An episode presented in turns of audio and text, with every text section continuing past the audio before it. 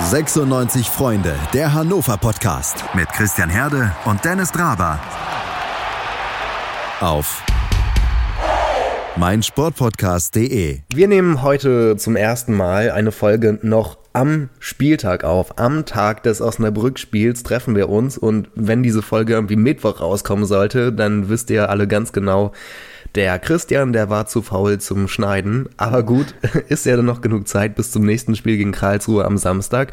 Über das sprechen wir später noch. Äh, heute geht's vor allem um das Osnabrück-Spiel, wo die Eindrücke noch so frisch sind. Und ich unterhalte mich über dieses Spiel wie immer mit Dennis Draber, der Gründer von 96freunde.de. Die Eindrücke sind leider wirklich noch frisch. Moin Christian. Und 96freunde.de Autor Henrik Zinn ist heute auch mal wieder mit dabei. Hi zusammen. Schön, dass ihr beide die Zeit finden konntet heute. Ja, Henrik, äh, du hast schon so einen Spielbericht geschrieben für die Seite und äh, die positiven und die negativen Sachen, die Verbesserungen und die Verschlimmbesserungen herausgearbeitet. Dann sag uns doch einmal zum Anfang kurz, was fandest du im Spiel gegen Osnabrück besser und was schlechter als zuvor gegen Dresden? Also, was ich sagen muss, wo sie ziemlich gut ans Dresden-Spiel angeknüpft haben, äh, ist der Kampfgeist. Ich finde, man hat schon gesehen, dass die Spieler Lust hatten ähm, und man kann es ihnen echt nicht abschreiben. Sie haben wirklich sich den Arsch aufgerissen. Es hat halt leider nicht geklappt, weil vorne viel zu viele Bälle verdattelt wurden. Das ist auch der größte Kritikpunkt. Also ähm, die Offensivleistung aus dem Dresden-Spiel, das war halt leider eine Ausnahme. Und die jetzige Offensivleistung hat halt wieder an die Spiele davor angeknüpft, beispielsweise das Bielefeld-Spiel, wo man wirklich, ähm, obwohl man sich die Chancen kreativ rausspielt, einfach, naja, zu unfähig ist, den Ball gezielt aufs Tor zu bringen. Okay, die Ausnahme war jetzt mal der Kopfball von Weidand, der an den Pfosten gegangen ist. Aber 96 hätte sich da einfach mehr Torchancen beziehungsweise mehr gezielte Schüsse aufs Tor herausspielen können beziehungsweise müssen. Ähm, in der Abwehr hingegen fand ich das Spiel sehr gut. Äh, hat gut funktioniert, standen stabil. Äh, allen voran das Innenverteidiger-Duo Franke und Eles fand ich gut. Man hat es besonders gesehen, wenn die äh, Osnabrücker über die Außen attackiert haben und dann Bälle in den Strafraum gebracht haben. Das war halt, das hat absolut gar nichts gebracht, weil wir hatten im eigenen Strafraum so eine Lufthoheit. Ähm, und das war in den ersten Spielen überhaupt nicht der Fall. War jetzt, wie gesagt, auch das zweite Mal äh, hintereinander ohne Gegentor. Und deswegen würde ich sagen, in der Abwehr hat sich das Ganze schon stabilisiert und verbessert. Dennis, dein erster Eindruck nach dem Spiel? Ja, lass mich vielleicht erstmal meinen Eindruck vor dem Spiel schildern. Ich stand in der Nordkurve heute und ähm, so wie eigentlich fast jedes Heimspiel. Ich sitze jetzt hier gerade übrigens am Mikrofon noch mit vier Bier Intus, leider null Tore gesehen. Das ist so ein bisschen negatives Verhältnis, quasi 0 zu 4, so fühle ich mich zumindest gerade. Die 30 Minuten vor der Partie vor dem Anpfiff waren auch so ein Wechselbad der Gefühle für mich. Auf der einen Seite hatten wir diese tolle, großartige Choreografie in der Nordkurve.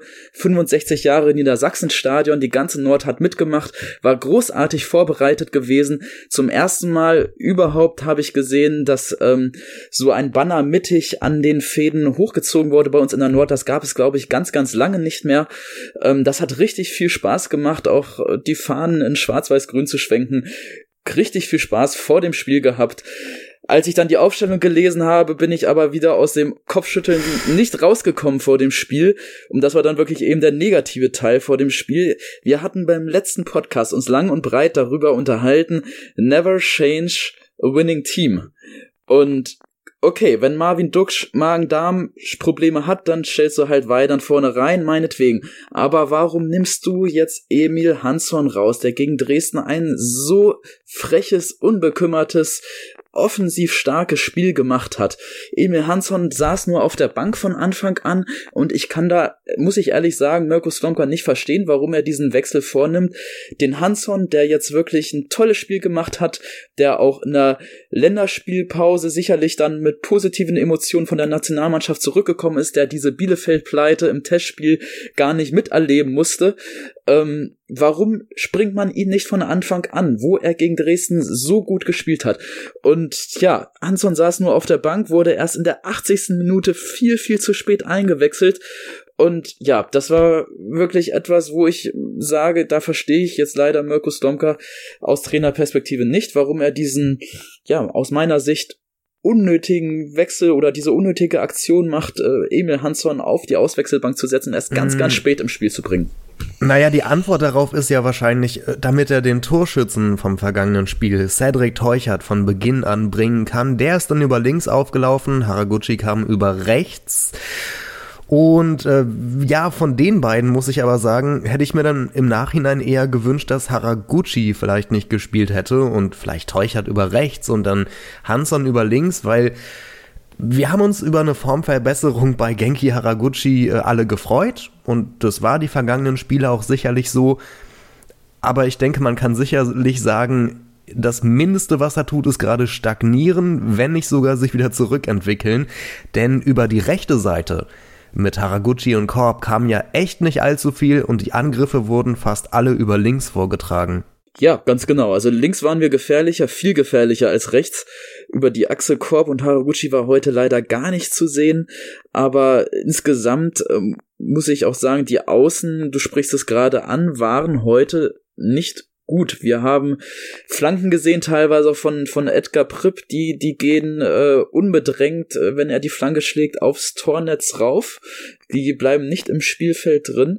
Und wenn man dann vorne mal einen wuchtigen Stürmer wie Weidern von Anfang an hin, drin hat, muss man den auch mit Flanken füttern. Und das haben wir wieder nicht getan. Und wir haben äh, eigentlich das gleiche Problem meiner Meinung nach gehabt, was wir vor dem Dresden-Spiel hatten, was wir beim Dresden-Spiel kurzzeitig abgestellt hatten. Wir haben wieder versucht, den Ball ins Tor zu tragen. Ich habe viel zu wenige Torschüsse gesehen aus der Distanz. Es wurde auch noch im 16 Meter Strafraum der Osnabrücker herumgestochert. Es wurde immer weiter versucht, noch ein 3 Meter Pass zum etwas besser postierten Mitspieler zu spielen und irgendwann war dann der Ball weg, anstatt wirklich mal einfach mal aus 12 Metern aus 16 Metern raufzuziehen. Ich weiß es nicht, warum wir es nicht machen. Ähm, ja, und mit solchen nicht vorhandenen Ideen und schlecht geschossenen Flanken, ja, da gewinnst du dann auch kein Spiel. Ja, die haben den eigenen Strafraum auch richtig, richtig eng gemacht, die Osnabrücker. Da gab's kaum ein Durchkommen. Ähm, da kann ich dann deinen Kritikpunkt schon verstehen. Äh, Henrik, wir mussten ja nach einer guten halben Stunde umstellen. Jannis Horn hatte den gesperrten Miko Albonos ersetzt in der Startaufstellung auf der linken Verteidigerposition und der wurde dann ja schon vorher erst einmal behandelt und hat dann erstmal weitergemacht und irgendwann sich wieder hingesetzt und wütend mit der Hand auf den Boden geschlagen und damit sehr deutlich signalisiert, es geht bei mir nicht mehr weiter. Äh, kann mir vorstellen, dass es da irgendwie in Richtung Zerrung geht oder so. Hatte aber zur Folge, dass wir umstellen mussten. Was hat das mit unserem Spiel gemacht? Also erstmal muss ich sagen, für Jannis Horn ist das natürlich extrem bitter. Äh, wir haben den ja hier auch schon häufiger kritisiert, auch zu Recht. Äh, aber ich finde, heute hat man in der ersten halben Stunde bei ihm gemerkt, dass er sich das irgendwie zu Herzen genommen hat und im Training nochmal eine Schippe draufgelegt hat, weil der hat in der ersten halben Stunde echt ein gutes Bild abgegeben eigentlich. Und äh, ist jetzt natürlich besonders schade äh, für ihn, dass gerade wenn er die Chance bekommen hat, weil Albanos halt eben nicht spielen konnte, sich jetzt endlich mal wieder zu beweisen und eventuell beim Coach doch ein bisschen mehr ins Bild zu rücken, sich dann zu verletzen, ist natürlich doppelt ungünstig. Dann muss ich sagen, was man jetzt natürlich festgestellt hat, was wir auch schon vorher vermutet haben, ist, dass Matthias Ostscholek irgendwie unter Slomka komplett aussortiert wurde. Also der scheint ja absolut gar keine Rolle mehr zu spielen. Ähm, ich persönlich fand die Variante, Muslia zu bringen, extrem gut. Zumindest die Idee dahinter, ein bisschen offensiver aufzustellen, auch von, äh, weil man halt eben gesehen hat, dass die Osnabrücker, wie schon eben erwähnt, hinten sehr, sehr kompakt stehen und dass es schwer wird, da Lücken reinzureißen und einen vermeintlich antrittsstarken Muslia ins Spiel zu bringen, der eventuell äh, neue Lücken in die Abwehrmauer reißen kann und eventuell die Stürmer gut in, oder den Stürmer, in dem Fall halt Weidand, gut in Szene setzen kann. Die Idee dahinter war gut. Ähm, Muslia hat mir zu Anfang nicht wirklich gefallen. Der hat eine Zeit lang gebraucht, um ins Spiel zu kommen. Ist vielleicht auch damit begründet, dass äh, sein Einsatz ein bisschen überhastet war. Also ich denke mal nicht, dass er damit gerechnet hat, dass er in der ersten Halbzeit schon eingewechselt wird. Und die Variante, Prip in die Linksverteidigung zu stellen, geht prinzipiell auch. Prip ist ja auch gelernter Linksverteidiger. Allerdings hat man gesehen, dass er die Position sehr, sehr lange nicht mehr gespielt hat. Und da hat dann ein bisschen die, die Erfahrenheit von Prip hinten links gefehlt. Ja, wo, also vor allem ähm, hatte ich nach dieser Umstellung das Gefühl, dass im kontrollierten Spielaufbau, wo man halt klar den Ballbesitz hatte, dass dort danach deutlich weniger ging. Und da habe ich jetzt die Vermutung, dass eventuell der Edgar Pripp auf der 8 ein wichtigerer Stabilisator für unser Spiel sein könnte, als man das vielleicht im ersten Moment vermutet. Ähm, vielleicht geht das immer so ein bisschen unter auf die Art und Weise, wie er spielt und so weiter, aber kann vielleicht auch gut möglich sein, dass der einfach im, äh, ja, so im taktischen Bereich besonders gut ausgebildet ist und immer weiß, wie er sich verhalten muss und dass uns da seine Erfahrung und sein taktisches Verhalten im Mittelfeld dann irgendwie gefehlt haben, wo dann der unerfahrene Muslia in der Zentrale spielen durfte und Prip auf links hinten, hinten gerückt ist. Ja, klar, absolut kann sein. Also, wenn man jetzt mal guckt mit Stendera und Teuchert, das sind jetzt halt Spieler, die in der letzten Saison und in der vorletzten Saison kaum Spielpraxis gesammelt haben. Und da war Prip der erfahrenste. Ähm, ich denke schon, dass das fehlt weil man weiß, dass Prip das Auge hat für den freien, freien Mitspieler. Und äh, gerade bei Teuchert habe ich irgendwie das Gefühl, klar, der ist dribbelstark, der ist schnell, aber manchmal ist vielleicht mit seinem Alter zu begründen, ist vielleicht auch damit zu begründen, dass er sich besonders beweisen will, habe ich das Gefühl, dass die noch zu verspielt sind. Und, äh, oder die, zu egoistisch vielleicht auch. Oder so. Und dann eher klein, klein versuchen, das selber zu lösen. Äh, Weil ich, äh, ich erinnere mich an die eine, ich glaube, es war in der ersten Halbzeit noch, sorry, ich weiß es gerade nicht aus dem Kopf so genau, aber äh, wo Teuchert einmal ähm, ja so schräg links vom Tor quasi durch war und dann selber raufgeschossen hat, wo eigentlich, ähm, wenn er es richtig intelligent gemacht hätte, er auch in die Mitte zu Haraguchi hätte ablegen können, der dann frei vorm Tor gestanden hätte, noch einschieben nur noch hätte müssen. Ähm, das wäre vielleicht auch ein mögliches Tor geworden. Und da habe ich mich so ein bisschen über den Egoismus geärgert. Aber wer weiß, so, das geht alles sehr schnell, so eine Situation, da muss man schnell eine Entscheidung treffen. Äh, da kein weiterer Vorwurf. Ich fand ihn ähm, gar nicht mal so schlecht, eigentlich, den Teuchert heute. War sehr engagiert, viel unterwegs, gegen Spielende so ein bisschen mehr abgebaut. Einer, der über das gesamte Spiel aber so ein bisschen mehr untergetaucht ist heute. Vor allem im Vergleich zum Dresden-Spiel, das war ja der Herr Stendera, der war heute gar nicht mal so auffällig, Dennis, oder? Das stimmt, er hatte jetzt sich nicht seine super auffälligen Aktionen. Ähm, was ich nochmal jetzt loswerden möchte, bevor es zu kritisch hier klingt aus meiner, aus meinem Mund. Es war ja durchaus ein kämpferisch ansprechendes Spiel. Ähm, die Jungs haben alles gegeben, sie haben alles versucht. Aber was wir wieder einmal das Problem hatten, dass es einfach in den letzten 20 Metern nicht reicht, Tore zu schießen.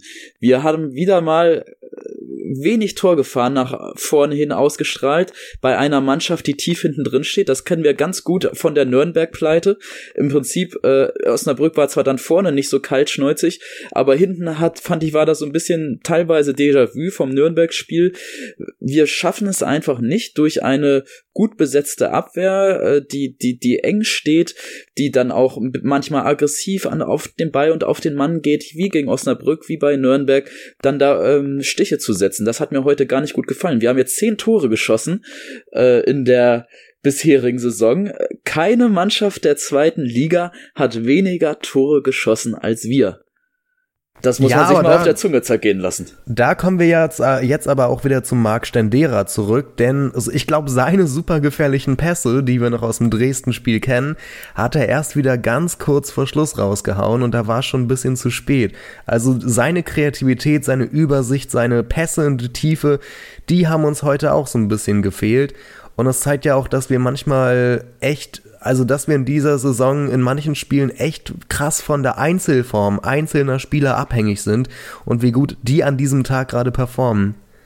Ja, aber Pässe in die Tiefe, das ist dann natürlich auch etwas Dankbares, was du eben gegen eine äh, Heimmannschaft wie Dresden dann eben spielen kannst, wo du selbst ein bisschen teilweise mal einen Konter setzen kannst. Wir Osnabrück stand ja heute unglaublich tief. Die haben ja teilweise äh, gerade auch in der ersten Halbzeit versucht Beton anzurühren. Ich hatte manchmal so das äh, das Gefühl, die haben sich fünfmal die DVD vom äh, Nürnberg Hannover 96 Spiel angeschaut und haben versucht Nürnberg eins zu eins zu kopieren in der ersten Hälfte und sie haben sich ja einfach hinten reingestellt und darauf gehofft, dass sie vorne ein, zwei Stiche setzen können, was ihnen ja beinahe auch teilweise gelungen wäre. Ähm, und in, in solchen Situationen Pässe in die Tiefe zu setzen, äh, ist natürlich dann, dann schwieriger für einen Marc. Vielleicht ist es auch deshalb dann dein Eindruck heute gewesen, dass er ähm, ja nicht so stark war, eben nicht so überragend wie gegen Dresden. Was meiner Meinung nach dann halt umso besser funktionieren muss bei einer Mannschaft, die tief steht, wie eben Osnabrück, das sind dann die Zuspiele von außen. Das sind die Flanken, die hohen Bälle auf die hohen, äh, hochgewachsenen Stürmer, wie ein Hendrik Weidand. Und das hat heute halt wieder nicht funktioniert und da war nichts Überzeugendes zu sehen. Und solche Zuspiele in die Mitte von außen, hohe Zuspiele, brauchst du meiner Meinung nach gegen eine tiefstehende Mannschaft. Das muss dann halt sitzen. Wenn du eben selbst, äh, ja, wenn sich zehn Osnabrücker im eigenen Strafraum verbarrikadieren, klar, da kannst du auch keine Pässe in die Tiefe setzen, aber das muss dann halt über außen gelöst werden. So, und apropos Beton anrühren, Dennis, ähm, es gab heute in unserem Team und es gab auch Positives, dazu komme ich jetzt. Da, da gab es einen Spieler, den wir in den vergangenen Wochen und Monaten häufig mal kritisiert haben, äh, von dem ich aber finde, dass er heute ein richtig starkes Spiel gemacht hat und eine richtige Wand war. Henrik, kommst du von alleine drauf, wen ich meinen könnte?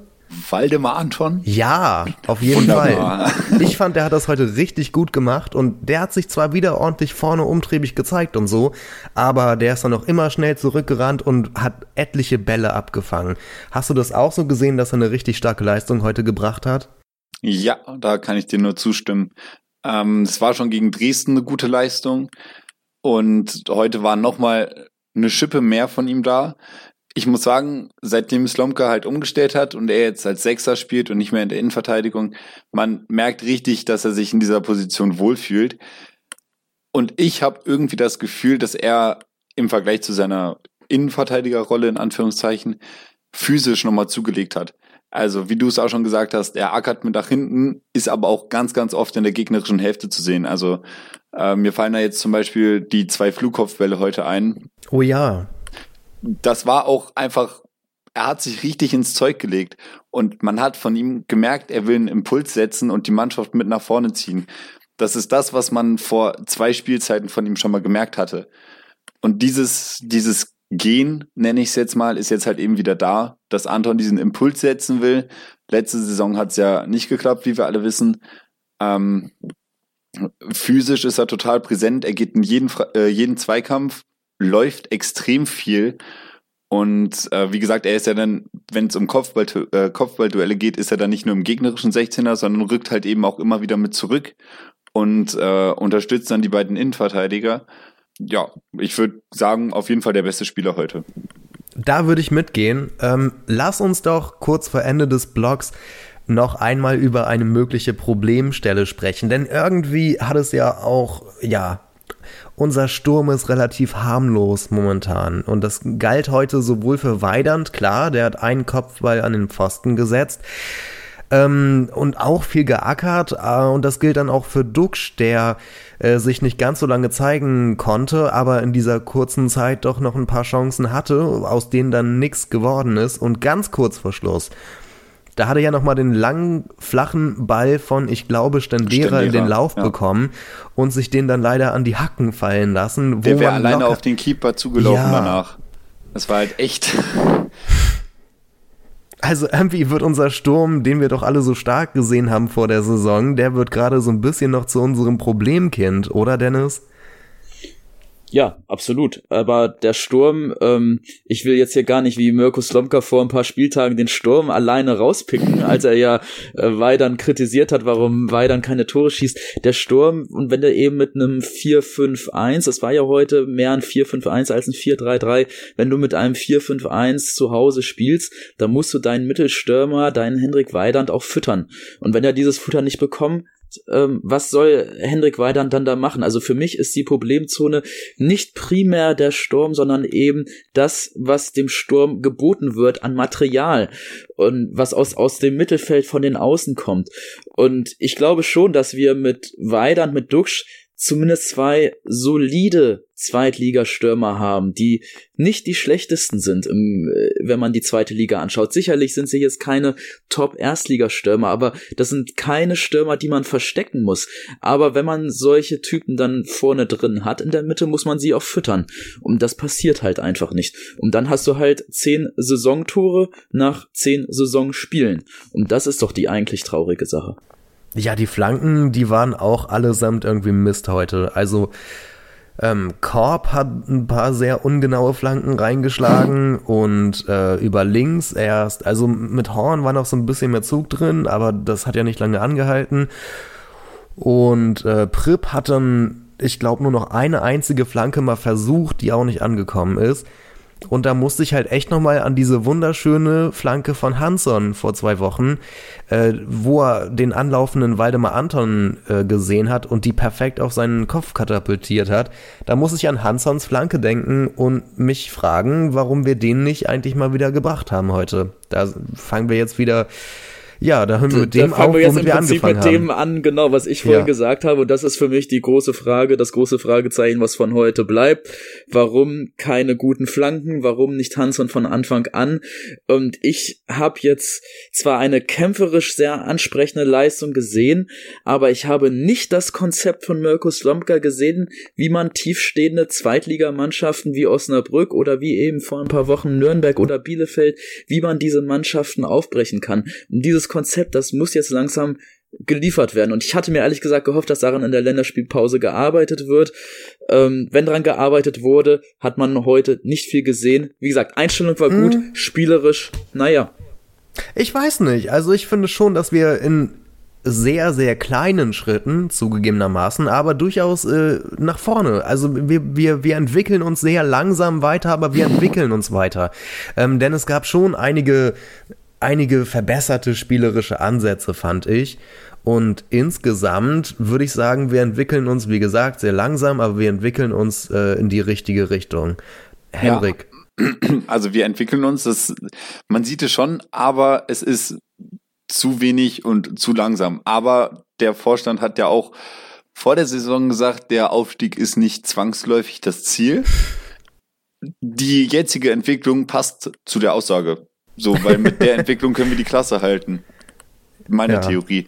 Ähm, ja, also es, ist, es ist wirklich eine Entwicklung halt im, im Schneckentempo. Klar, der Aufstieg, den, das haben wir schon vor Wochen besprochen, der, der wird nichts diese Saison.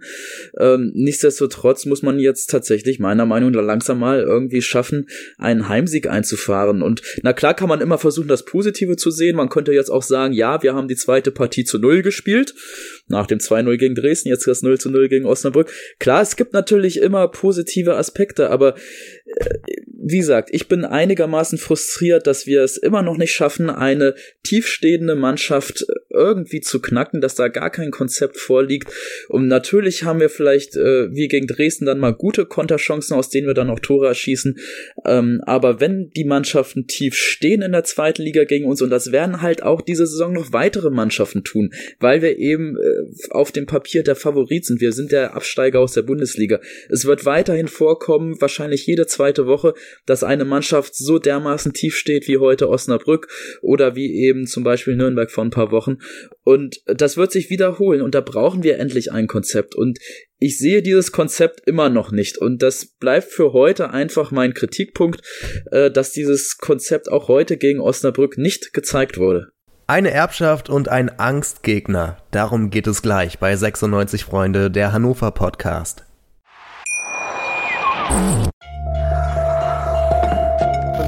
Sich, was man will. Dann wilde Gerüchte entstanden. Fast nichts davon stimmt. Tatort. Sport. Wenn Sporthelden zu Tätern oder Opfern werden, ermittelt Malte Asmus auf meinsportpodcast.de. Folge dem True Crime Podcast, denn manchmal ist Sport tatsächlich Mord. Nicht nur für Sportfans. meinsportpodcast.de ist Sport für die Ohren. Like uns auf Facebook. 90 Minuten, zwei Teams, pure Emotion. Es geht wieder los. Die Fußball-Bundesliga auf meinsportpodcast.de. Abonniere jetzt deinen Bundesliga-Podcast und sei dabei im Bully Special. Weserfunk. Auf die Zirbelnuss. Füchsle Talk. BV Beben. Unter Flutlicht. Werkskantine am Wasserturm und viele mehr. Die Fußball-Bundesliga auf meinsportpodcast.de. Bevor wir das Karlsruhe-Spiel am kommenden Sonnabend besprechen, sollten wir noch einen kurzen Blick auf die Zukunft von Hannover 96 werfen, also nicht die kurzfristige, die, die, die näher, näher liegende, sondern die noch etwas weiter entfernte, sagen wir die mittelfristige, denn Martin Kind ähm, und Dirk Rossmann, die wollen ihre Söhne jetzt bei Hannover 96 installieren. Das wurde in dieser, in der vergangenen Woche, meine ich, berichtet von der Hannoverschen Allgemeinen Zeitung. Und zwar sollen die als Geschäftsführer in der Management GmbH einsteigen. Dennis, diese Meldung hatte mich schon ein bisschen gewundert. Und zwar hängt das mit dem Konstrukt Hannover 96 zusammen und zu wem die Management GmbH gehört. Ganz genau, die Management GmbH gehört zu 100% dem Hannoverschen Sportverein e.V., also dem Verein. Und wir haben auf der anderen Seite, wie wir ja alle dieses Konstrukt vor Augen haben, die Sales und Service. Da sind ja dann Rossmann, Kind, Baum und Wilkening dran beteiligt und die Sales and Service besitzt wiederum zu 100% die KGAA. So, und bei dieser Management GmbH wurde jetzt eigentlich im Sommer diesen Jahres, auch im Rahmen der Verkündung des Hannover 96 Vertrages, äh, diese Entscheidung ja in den Mittelpunkt gestellt, dass dort zukünftig Konsensentscheidungen gefällt werden sollen, eben zwischen Vereinsseite und zwischen der Profifußballabteilung. Und ähm, diese Konsensentscheidungen, ähm, da, der Geschäftsführer soll halt auch ähm, im, im Konsens berufen werden, also Aufsichtsrat, äh, im Aufsichtsrat sitzen ja auch zwei Vertreter des EVs drin, die jetzt auch Stimmrecht haben neuerdings. Ähm, also es fun Entscheidungen funktionieren nur über Konsens und der Geschäftsführer dieser Management GmbH kann also nur im Konsens bestimmt werden. Und deshalb ist es jetzt etwas erstaunlich tatsächlich in der Kommunikation ähm, erst einmal zu hören, dass ähm, ja die beiden Söhne von Kind und Rossmann, Alexander Kind und Raoul Rossmann, eben Nachfolger in der Geschäftsführung von Kind werden sollen. Finde ich insofern ähm, erstaunlich, wie gesagt, weil äh, das anscheinend nicht abgestimmt ist mit der Vereinsseite, zumindest wenn man dem Bericht der Hannoverschen Allgemeinen Zeitung glauben darf. Also Nestler und Kramer waren nicht informiert darüber. Und ähm, das ist halt insofern dann doch verwunderlich, weil das dann ein Stück weit nicht mehr äh, Richtung Konsens geht, sondern eher, ja, für mich hat es so ein bisschen was, da wird jetzt quasi der Geschäftsführerposten von Martin Kind Senior ja, kann man schon fast sagen, weiter vererbt an die nächste Generation. Und es hat jetzt gar nichts mit Kritik an äh, Kind Junior oder Rossmann Junior zu tun. Ich kenne die beiden Personen nicht persönlich. Sie machen aber offenbar in ihren beiden Unternehmen sehr gute Jobs, sonst würden die beiden Unternehmen nicht so blendend dastehen. Das Problem ist also nicht die Person an sich, sondern vielmehr jetzt der Prozess, wie er anscheinend eingeleitet wird. Einfach nur zu sagen, die Legitimation dafür, dass die beiden jetzt Nachfolger werden könnten, liegt schlicht und einfach darin, dass sie die Söhne Söhne der Gesellschafter sind. Und das ist für mich ein bisschen das, das Problem, wo ist wirklich die inhaltliche Legitimation, dass die beiden jetzt Geschäftsführer werden sollen. Wie gesagt, die passenden Geburtsnamen haben sie, in ihren Unternehmen haben sie offenbar gute Arbeit geleistet. Ich würde mir wünschen, dass dann auch zeitnah, jetzt wo diese Katze offenbar schon aus dem Sack ist, dass jetzt wirklich zeitnah, damit da jetzt gar keine großen Diskussionen im Umfeld entstehen, dass wirklich Kind, Junior und Rossmann ja. hier zeitnah selbst an die Öffentlichkeit gehen, selbst ein Konzept präsentieren, um dass danach dann inhaltlich auch darüber diskutiert werden kann. Aber so wie es jetzt offenbar erfolgt, einfach Namen in den Raum zu werfen oder dass jetzt Namen an die Öffentlichkeit dringen, so muss man es ja korrekt sagen. Ähm, Martin Kind hat es ja, wollte es ja noch gar nicht öffentlich haben. Es ist aus dem Aufsichtsrat nach außen anscheinend an die Presse durchgestochen worden. Ähm, aber so wie es halt jetzt ist, einfach diese Namen ins Raum zu werfen, ohne inhaltliche Begründung, ohne inhaltliche Legitimation, halte ich für sehr, sehr fragwürdig. Wow, das war jetzt erstmal ein vier, fünf Minuten Impulsvortrag von dir, Dennis. Ähm, aber ja, da kann ich, da kann ich auch nur anknüpfen irgendwie, weil wir wissen alle, Martin Kind hat, ich glaube, 52% Anteile an der Sales and Service GmbH. Dirk Grossmann hat, glaube ich, 16. Wir wissen alle, die sind schon relativ alte Männer, die wollen, die, die wollen ihr Erbe und so weiter regeln, die wollen da, dass klar ist, wie das weitergeht, wenn die äh, sich zurückziehen und so weiter. Aber aus Fansicht, es ist doch echt so komisch irgendwie, dass dein Verein quasi gerade weiter vererbt wird an die nächste Unternehmergeneration. Und das ist, das fühlt sich irgendwie einfach nur absurd an. Vor allem klar, man weiß so, der Martin Kind hat einen Sohn namens Alexander und der Dirk Grossmann hat einen Sohn namens Raul. Aber die stehen halt für nichts. Das sind komplett unbeschriebene Blätter. Man weiß eigentlich als Fan auch gar nicht, ähm, ja, wie, wie gut die sich mit Fußball auskennen oder allein mit wirtschaftlichem. Die haben das wohl beide studiert, Wirtschaftswissenschaften. Aber das ist alles so, keine Ahnung, das fühlt sich für mich einfach falsch an. Oder, Henrik? Ja, also ich kann euch beiden im Prinzip nur zustimmen. Ähm, Gerade jetzt für diejenigen, die die Sache vielleicht nicht im Detail kennen und es nur objektiv mitbekommen. Ich meine, wenn man dann so eine Schlagzeile in den Medien liest, das sorgt halt auch für schlechte Stimmung. Und in Hannover gab es schon oft genug schlechte Stimmung und ich glaube, es waren in letzter Zeit alle froh, dass es wieder ein bisschen bergauf ging. Ähm, muss man jetzt nochmal gucken, wie breit das Ganze getreten wird. Nicht, dass man da jetzt wieder eine große Negativstimmung in Hannover erzeugt, weil das braucht eigentlich keiner. Und wie gesagt, meiner Meinung nach, in Anführungszeichen gesagt, einen Verein zu vererben, ähm, ist halt pervers. Also das, das ist halt einfach so, es gehört sich halt nicht. Klar, es war abzusehen, wir konnten alle damit rechnen, dass es so kommt irgendwann. Ähm, jetzt in näherer Zukunft wird es halt soweit sein. Ich glaube, es gefällt dem wenigsten. Zumindest, äh, man hört halt keine anderen Namen. Man, man hört nur Rossmann Kind, aber man weiß nicht, gibt es irgendwie, kümmert man sich noch um einen Gegenspieler, um irgendeine dritte Person, beziehungsweise vierte Person, äh, die noch mitspielen können, oder gibt es wirklich nur Kind und Rossmann?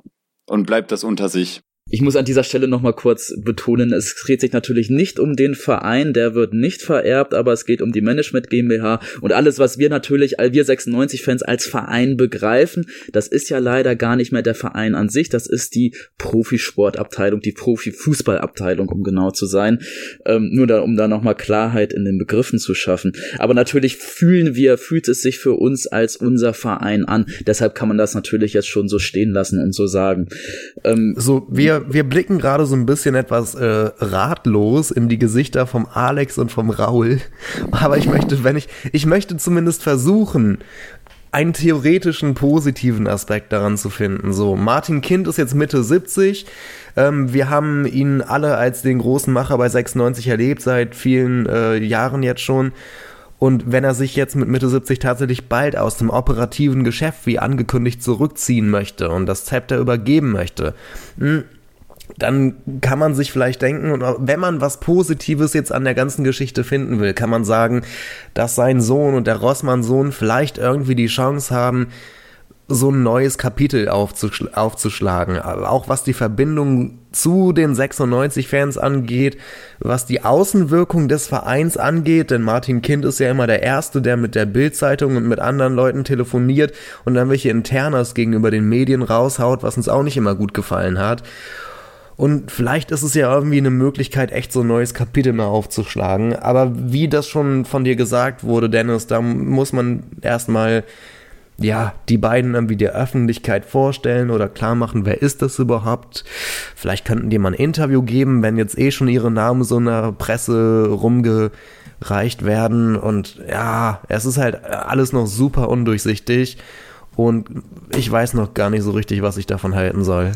Wie gesagt, sehr unglücklich ist es meiner Meinung nach jetzt, dass die Namen in der Presse stehen, dass anscheinend Martin Kind, wenn man der Hannoverschen Allgemeinen Zeitung hier glaubt, offenbar nicht mit äh, Nestler und Kramer gesprochen hat, so dass es jetzt schon wieder sehr schwierig ist, da irgendwie eine Konsensentscheidung hinzubekommen, ohne dass eine Seite ihr Gesicht verliert.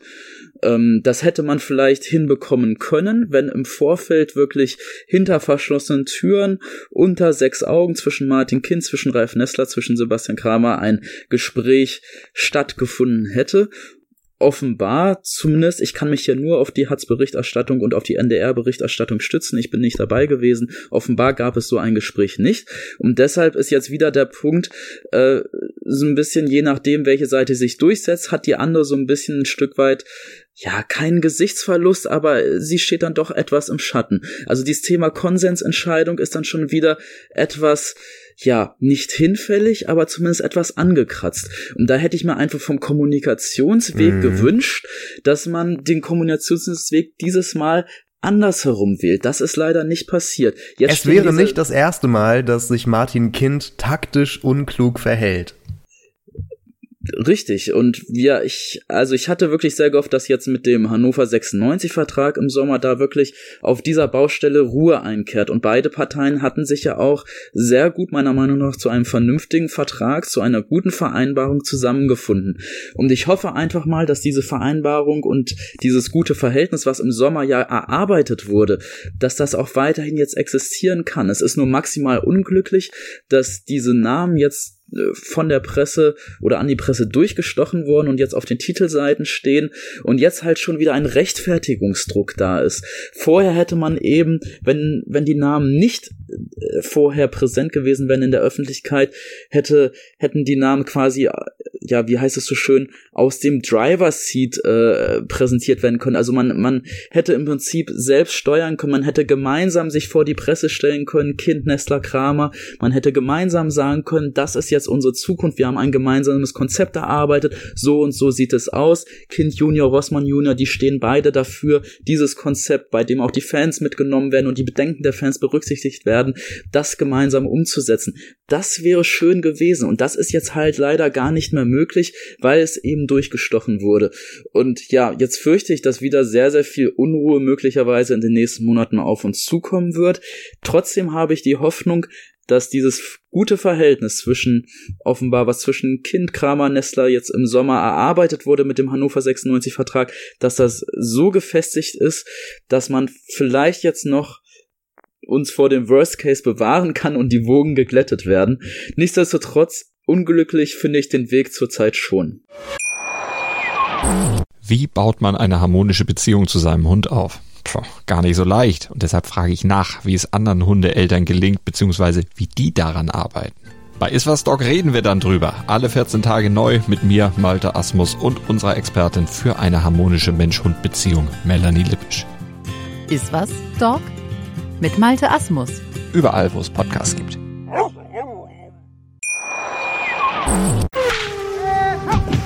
Sport für die Ohren. In deinem Podcatcher und auf meinsportpodcast.de.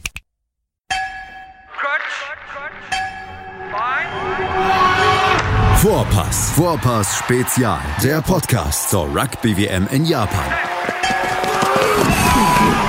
Ab dem 20. September liefert dir Andreas Thies mit den Experten unseres Rugby Talks Vorpass ja, alles rund um das Rugby-Event des Jahres. Wird Neuseeland zum dritten Mal hintereinander Weltmeister? Wer kann die All Blacks gefährden? Und kann Gastgeber Japan auch 2019 überraschen? Seid dabei, wenn Vivian Bahlmann, Donald Peoples und Georg Moltz die Rugby-WM für dich analysieren. Vorpass Spezial auf meinsportpodcast.de. Aus dem Hinterzimmer der Fußballpolitik geht es jetzt ins Wildparkstadion, denn genau dort beim Karlsruher SC treten die Roten am kommenden Sonnabend an. Um 13 Uhr, es ist mal wieder ein Samstagsspiel, juhu, dann äh, kann ich ja noch am Sonntag ausreichend auskatern, bevor ich am Montag wieder in die Uni muss, denn ich habe so ein bisschen Sorge, dass es wieder in die Hose geht. Der Karlsruhe SC, der hat uns in dieser Saison schon aus dem Pokal geschmissen in der ersten Runde. Was dürfen wir von Karlsruhe erwarten, Henrik? Äh, viel.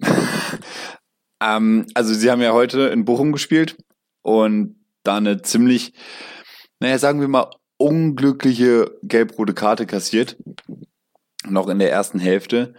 Unglücklich haben, ist jetzt aber sehr positiv formuliert. Ja, okay. Unverschämt nicht, war das. Ja, unverschämt. Okay, ich wollte es ich wollt's höflich ausdrücken. Also es war nicht gerechtfertigt, so sagen wir es einfach so. Also Karlsruhe wurde vom Schiri äh, benachteiligt. Ähm, Sollen wir es kurz erklären? Oder ja, erklärt, das war ja schon wirklich sehr okay. kurios. Ähm, genau. Also es war so, dass ein Karlsruhe-Spieler mit einem Lukas Fröde. Bochumer, genau, in einen Zweikampf gegangen ist und beide relativ gleichzeitig mit ihrem Fuß zum Ball hingegangen sind. Ähm, der Schiri hat als hat's als Foul vom Karlsruher gewertet. Äh, der Karlsruher hat folglich die gelbe Karte bekommen. War schon ein bisschen hart, weil ich weiß es nicht, ob es jetzt wirklich ein von einem Spieler ausgehendes Foul war, aber sei mal dahingestellt. Dann hat der Schiedsrichter den beiden Spielern den Rücken zugedreht und der Karlsruher Spieler ist ihm hinterhergerannt und hat die beiden Hände aufeinander geschlagen, um halt eben zu signalisieren, Fuß auf Fuß. Und hat das, das auch gerufen, Fuß auf und Fuß. Und hat es auch gerauf, äh, gerufen, genau. Und der Schiedsrichter hat es halt eben als Provokation interpretiert, weil er gedacht hat, er klatscht ihm höhnisch hinterher. Und dann wurde er von seinem Assistenten benachrichtigt, und daraufhin hat er die gelb-rote Karte gezeigt. Also absolute Frechheit. Äh, geht halt wirklich gar nicht. Äh, das Ganze ist schon in der 17. Minute passiert. Zu dem Zeitpunkt stand es 1-1. Das Spiel war sowieso kurios. Also in der ersten Halbzeit sind schon fünf Tore gefallen. Zur Halbzeit stand es dann 3 zu 2 für Bochum. Wie gesagt, in Überzahl. Ähm, genau. Dann in der 49. Minute hat dann Karlsruhe nochmal schön einen Elfmeter verschossen. Äh, nichtsdestotrotz, wie gesagt, eine Unterzahl. Sie haben gekämpft und wurden letztendlich dann auch belohnt. Also in der 91. Minute hat Anton Fink das 3-3 geschossen. Und was halt bemerkenswert, bemerkenswert war, ist, dass Karlsruhe wirklich nicht aufgesteckt hat. Also die haben sich viele Chancen erarbeitet, haben sich nicht hinten reingestellt und äh, nur auf Konter gelauert, sondern offensiv mitgespielt. Klar, sie hatten nur 37 Prozent Ballbesitz. Äh, ist ja nicht verwunderlich, wenn man einen Mann weniger ist. Aber sich zehn Torchancen rausgespielt, ähm, mit 50 Prozent, 50 Prozent Abschlussquote, eine bessere Quote als Hannover. Nur mal so.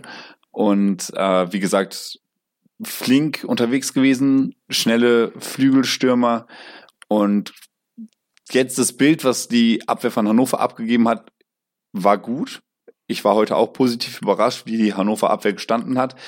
Ähm, gegen Karlsruhe ist es aber nochmal was anderes, weil die werden sich nicht hinten reinstellen, wie es Osnabrück heute gemacht hat. Zumal sie dann noch zu Hause spielen und da ohnehin eine breitere Brust haben, weil sie gesehen äh, oder weil sie wissen, dass sie 96 im Pokal auch mit 2-0 rausgeworfen haben. Also insofern kann man die beiden Spiele überhaupt nicht vergleichen. Ja, und Karlsruhe hat immer noch äh, einen Philipp Hofmann, der bereits sieben Tore in dieser Saison erzielen konnte und einen Marvin Wanicek im zentralen Mittelfeld, der schon mit vier Vorlagen dasteht. Also der Aufsteiger ist nicht nur der beste Aufsteiger, der hat auch eine Menge gefährliche Spieler. Äh, könnte das eng werden für uns, Dennis? Karlsruhe ist ja jetzt tatsächlich ein Verein, der mit uns gerade vergleichbar ist. Die stehen auf Platz 10 der Tabelle, 13 Punkte, wir haben 12 Punkte, also so eine Wellenlänge. So ähnlich wie die Spiele jetzt gegen Osnabrück oder gegen Kiel. Das sind auch beides Vereine, die mit uns in der gleichen Tabellenregion irgendwo im Niemandsland der Tabelle stehen. Insofern, ja, Karlsruhe hat das Heimspiel. Wir haben ja gemerkt, Auswärtsspiele liegen uns diese Saison offenbar einfach besser, weil wir dann unsere Konterqualitäten und unsere Schnelligkeit besser ausspielen können. Ich hoffe mal deshalb, dass es äh, gegen Karlsruhe zu einem Sieg reichen wird. Aber gut, wie oft habe ich das diese Saison schon gehofft? Selten ist es eingetreten. Ähm, vielleicht sind einige Spieler ja besonders motiviert. Wir haben da ja einige Rückkehrer in Karlsruhe. Ähm, Henrik, du hattest das vor einiger Zeit mal schön zusammengefasst in einem Artikel für 96 Freunde. Wer kehrt da denn eigentlich nach Karlsruhe zurück? Genau, also von wem ich mir am meisten erhoffe, auch von der Motivation her, ist äh, Muslia. Der ist wenn ja damals. Wenn er spielt. Wenn, wenn er, genau, ja. wenn er spielt. Äh, der ist ja damals nach dem Pokalspiel, wo Hannover 6-2 war es, ne? Oder 6-1 oder 6-0? Wir haben es damals immer gespielt. dachte ich. ist schon lange her. Äh, das, das ja. Spiel ist 6 zu 0 ah, ausgegangen. Wirklich? Okay, 6 zu 0, noch besser. Genau, äh, das 6-0 für Hannover war ja im Prinzip sein letztes Spiel für Karlsruhe. Danach ist er halt eben nach Hannover gewechselt. Ähm, der hat die ganze Ausbildung dort durchlaufen. Deswegen denke ich schon, dass er motiviert sein wird. Ich bin mal gespannt, wie er empfangen wird. Aber es war jetzt natürlich schon ein Pokalspiel wieder dazwischen. Deswegen seine eigentliche Rückkehr hatte er eigentlich schon. Ähm, genau, dann gab es ja noch von Slomka ein kurzes Intermezzo in Karlsruhe. Aber ich denke, da wird Slomka jetzt nicht wirklich viel Wert drauf legen, weil er sich darum schlichtweg einfach nicht kümmern kann und er darf das auch gar nicht an sich ranlassen. Die Situation in Hannover ist schlimm genug. Hannover muss sich mit sich selber beschäftigen. Und das ist im Prinzip das, was wir im ersten Blog schon angesprochen haben. Ich denke, gegen Karlsruhe muss man Wunder, Wunder, das Flügelspiel mal wieder ein bisschen mehr fokussieren, wo halt Muslia auch gefordert wäre, äh, sofern er nicht im offensiven Mittelfeld eingesetzt wird. Und da bin ich halt mal eben gespannt, weil die Karlsruher Abwehr kann man mit hohen Bällen eigentlich schon überwinden. Das hat man jetzt heute auch gesehen. Gegen Bochum, das waren jetzt zwar nicht hohe Bälle über die Außen, aber dass man bei Angriffen über die Außen schon die Viererkette überwinden kann. Und mit Uphoff hat Karlsruhe jetzt auch nicht unbedingt den sichersten Keeper zwischen den Pfosten stehen. Deswegen würde ich auch einfach mal sagen, man muss einfach mal abschließen. Also Hannover hat jetzt in der Saison insgesamt über 80 Torschüsse schon abgefeuert. Oder einfach Schüsse, sie gingen nicht alle aufs Tor.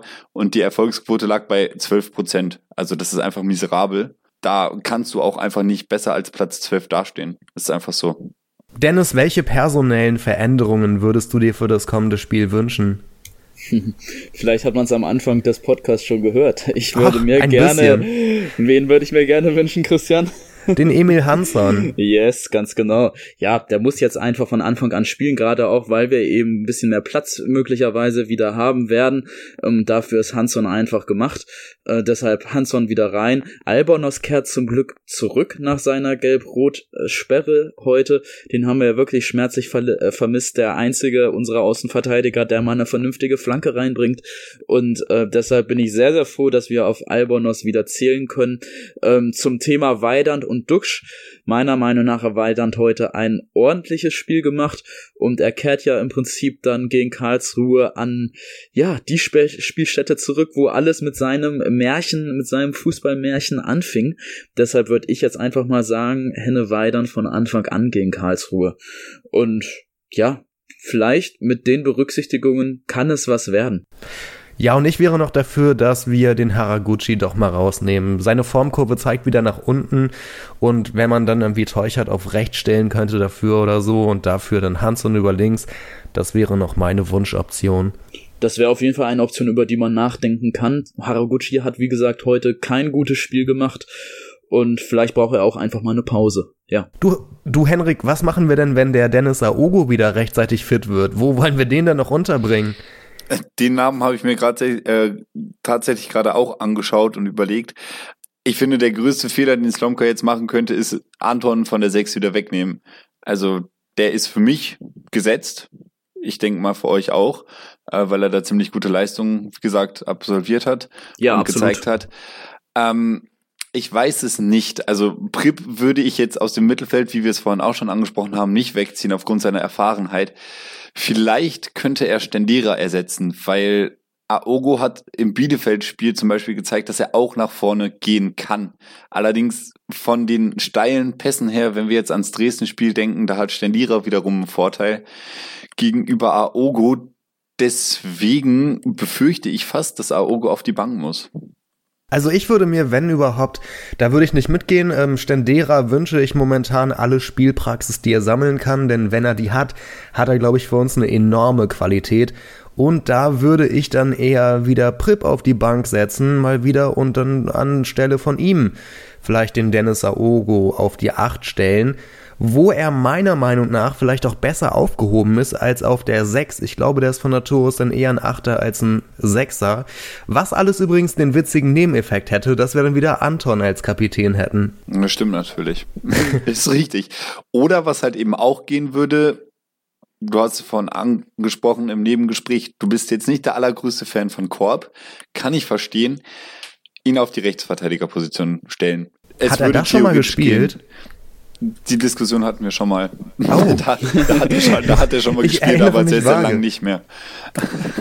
Nein, das wäre, also wenn Jung da noch nicht wieder fit ist, dann könnte ich mir das echt gut vorstellen, weil von Korb bin ich ehrlich gesagt momentan alles andere als begeistert.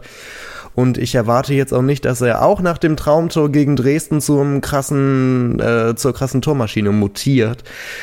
Ähm, wobei er witzigerweise, und das sage ich jetzt ein bisschen verspätet noch, im Osnabrück-Spiel ja fast wieder genauso eine Situation hatte wie noch im Dresden-Spiel, wo auf einmal in der Mitte des Strafraums war. Ja, ja nur leider stimmt. ist heute nichts draus geworden, ganz genau, ja. Das ja, aber Aogo auf rechts, ich finde, die Idee hat Charme. Ähm, Korb hat heute mal wieder ein typisches Korbspiel geliefert, nämlich ohne gute Flanken, unauffällig hinten rechts, nach hinten hin zwar solide, nach vorne nichts gezeigt.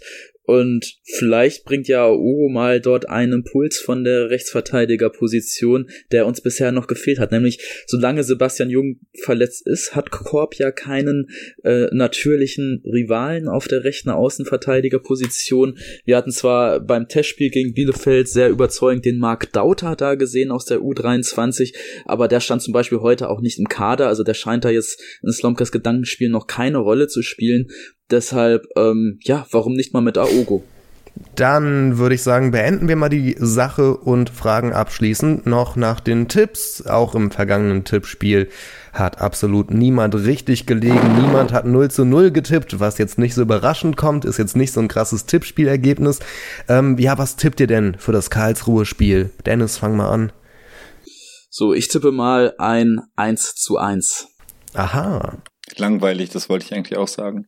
Ähm, ich hoffe natürlich, dass Hannover gewinnt. Ah, das ist, das ist, glaube ich, ein echt schweres Spiel. Wenn, wenn Hannover die Flügel konzentrieren kann und eine ähnliche Leistung wie in Dresden zeigt, dann kann Hannover das gewinnen. Also ich gehe mal ein bisschen mehr auf Risiko und sage 2-1 für Hannover. Ich glaube, so viele Tore können wir momentan gar nicht schießen. Aber mhm. vielleicht hält es hinten dicht. Ich sage 1 zu 0 für Hannover 96. Ich hatte jetzt eigentlich erwartet, Christian, wo du gern mal so einen Harakiri-Tipp abgibst, dass du jetzt 6 zu 0 tippst in Anlehnung an das 6 zu 0 vor anderthalb Jahren. Nee, wenn, wenn dann auch eher 0 zu 6. okay. Gut, ich bedanke mich bei euch beiden, dass ihr mit dabei wart. Dankeschön an Henrik Zinn, Autor bei 96freunde.de und danke an 96freunde.de Gründer Dennis Draber. Wir sprechen uns bald wieder, wobei Dennis, äh, du bist jetzt erstmal raus, oder? Genau, ich nehme eine kurze kreative Pause, zumindest für die nächste Folge und wir sprechen uns dann in zwei Wochen wieder. Und ich überlege mir wieder witzige Gründe, warum du abwesend bist. Mal gucken, was mir da so einfällt. Vielleicht sollte ich einfach die Wahrheit verraten. Ich werde wahrscheinlich irgendwo am Mittelmeer liegen an der Sonne und mir das Spiel dort per Livestream anschauen. Psst, sag doch sowas nicht. Sorry. Und natürlich auch nochmal Danke an Henrik. Wir sehen uns nächste Woche, würde ich sagen. Ja, klar, gerne. Also ich, wie gesagt, stehe mal bereit. dann, dann hätten wir das auch geklärt und äh, ja, Mal gucken, wie es ausgeht. Wird ein sehr interessantes Spiel gegen Karlsruhe. Genau, können wir uns drauf freuen. Übrigens, vielleicht ein kleiner Wink. Äh, wir werden im Stadion sein und wie schon beim Spiel Augs äh, in Augsburg letztes Jahr schon ein bisschen zurückliegend, gibt es dann von uns einen Live-Ticker. Uh, das freut uns sehr. Dann sage ich auch an unsere Hörer Tschüss und bis zur nächsten Woche. Hey, Malte Asmus von meinsportpodcast.de hier. Ab März geht's weiter mit unseren 100 Fußballlegenden. Staffel 4 bereits. Freut euch auf Zlatan Ibrahimovic, Michel Platini, Cesar Luis Minotti, Paolo Maldini, um nur mal vier zu nennen. Und bis wir mit der vierten Staffel kommen, hört doch einfach noch mal rein in die bisherigen drei Staffeln. Ronaldinho, Sepp Meyer, Gary Lineker, Lothar Matthäus und viele weitere warten da auf euch. 100 Fußballlegenden. Jetzt. Überall, wo es Podcasts gibt.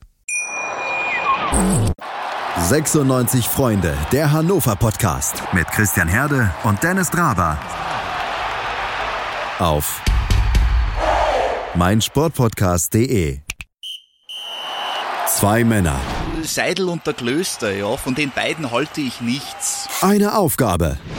Höchste Disziplin, Männer. Das Fußballgeschehen der vergangenen Wochen knallhart und kompetent auf den Punkt gebracht. Faktlos. Der Fußballpodcast mit Seidel und Klöster. Jeden Freitag neu. Auf meinsportpodcast.de